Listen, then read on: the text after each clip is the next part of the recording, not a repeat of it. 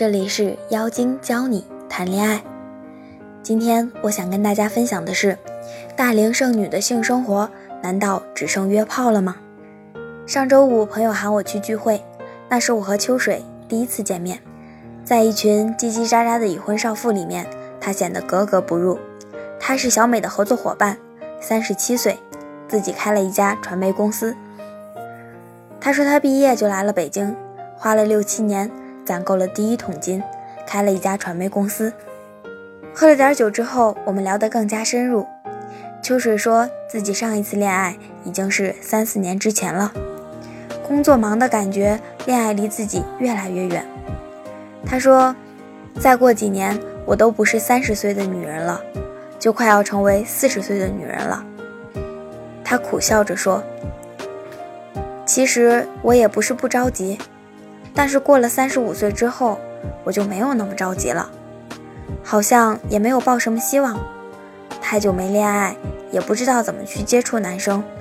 后来我只知道怎么去肢体接触了。秋水说那些已婚少妇太闷了，我们拿了杯酒，打算去天台坐坐。刚坐下，他就问我：“你约过吗？”我笑笑回答他：“没有。”他说他约过，工作再忙，身体需求还是有的。约过几次，自己的顾虑还是太多。只不过这样的形式比起恋爱来的更加直接，也不会打扰自己的生活。其实我们彼此都知道，约炮不过是一种无奈的选择。有时候身体的寂寞其实很难耐，但是年纪越大，我们对男生的条件也许要求就并不高了。可是我们对爱情的质量要求却更高了一些。年纪越大，越希望自己的爱情能够一次性迈进婚姻的殿堂，所以在开始的时候，我们就更加的谨慎，对感情和感情要求的更高一些。因为一段感情的开始，就预示着生活里我们的很多东西开始被牵扯，特别是在我们很久都没有恋爱之后，再开始一段新的恋爱，我们的生活节奏就会被打乱。现在的社会似乎对大龄剩女有种执念，因为无论这个社会如何进步，你都无法改变大多数人的观点。大家就是认为婚姻才是女人的归宿，被压迫久了，有人就会想反抗。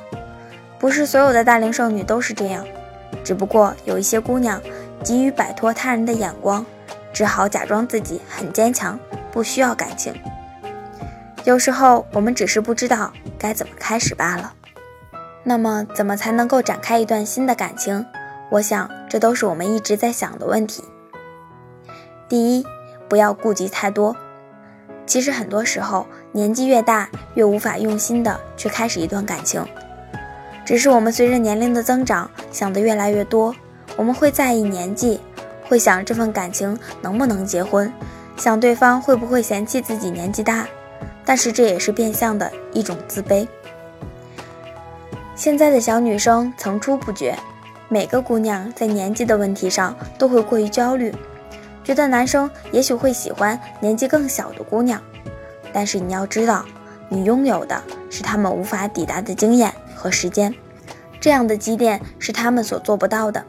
要看到自己好的一方面，对于感情也是这样，顾虑越多，你越无法用心的去投入。其实这也是一种焦虑。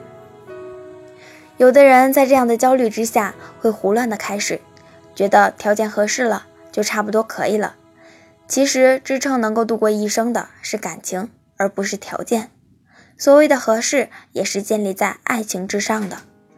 还有加上家里的催促，自己的内心过于焦急，也产生一种破罐子破摔的地步。假如你真的是情愿自己过一生的女人。那么我对你佩服，也祝你幸福。但是如果只是为了安慰自己，告诉自己我不需要男人，那么我心疼你。即使再强大的女人，都会有内心柔软的一面。每个人都需要爱的浇灌，不要给自己心理暗示：我不需要男人，也不需要爱，我要的我自己都能给自己。如果你真的不是这样潇洒的姑娘，你这样强硬的外表。会让别人退缩的。没有一段感情不存在问题，想要完美的根本不存在。即使是结婚多年的情侣，依然还是会有各种各样的问题。你们有一定的基础，就可以先开始交往，让问题暴露，而不是在开始之前你就开始各种焦虑。第二，不要操之过急。很多时候，我们的压力除了来自内心，就是来自外面的世界，家庭，包括社会的。每个人都会告诉你：“快恋爱呀，快结婚呀！”女人过了多少多少岁，可就不值钱了。我们无法改变，只能承受。所以我们在开始感情的时候，就会想到我们什么时候结婚。这样操之过急的感情，就像一座大楼，你的地基都没有打好，这样的婚姻会稳固吗？也许我们得到了一时的解脱，但是该有的问题还是会暴露出来。所以就让一切顺其自然的发生，不要去推动它。因为你们真的合适，结婚就会是你们最好的结局。大龄剩女其实有的时候真的是满满的恶意，大龄加上剩女，好像我们是被挑剩下的一样。但是我们要给自己做好心理建设，我们只是在挑选，或者还没有遇到属于我们的感情，并不是把自己放在一个被动的地方。